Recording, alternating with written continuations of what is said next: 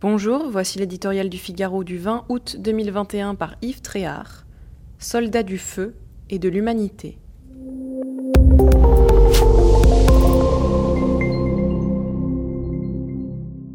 Partout, la terre brûle et l'inquiétude grandit. L'été est meurtrier sur le pourtour méditerranéen.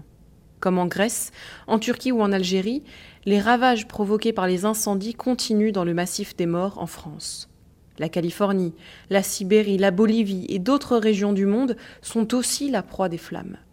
Quand un geste criminel n'est pas à l'origine du drame, le dérèglement climatique est montré du doigt. Les départs de feu sont bien sûr favorisés par l'augmentation des températures. Mais quelle que soit la cause, ce sont toujours les pompiers qui montent en première ligne. Ils sont plus de 250 000 en France, à 80% des volontaires, aux côtés de quelques 40 000 professionnels et 12 000 militaires. Ces hommes et ces femmes, de plus en plus nombreuses, sont l'incarnation de l'engagement et du dévouement dans ce que ces deux notions, si souvent oubliées en cette époque tourmentée, ont de plus noble.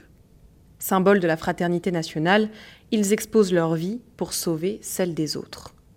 La lutte contre le feu ou les inondations, dont la fréquence s'accentue sous l'influence du désordre climatique, constitue leur mission originelle avec le secours aux personnes.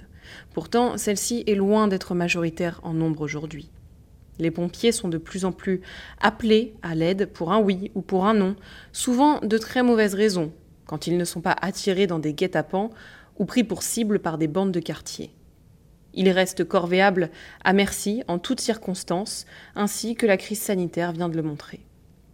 Malheureusement, la reconnaissance n'est pas toujours au rendez-vous pour ces soldats du feu devenus également, de nos jours, les soldats au quotidien de l'humanité.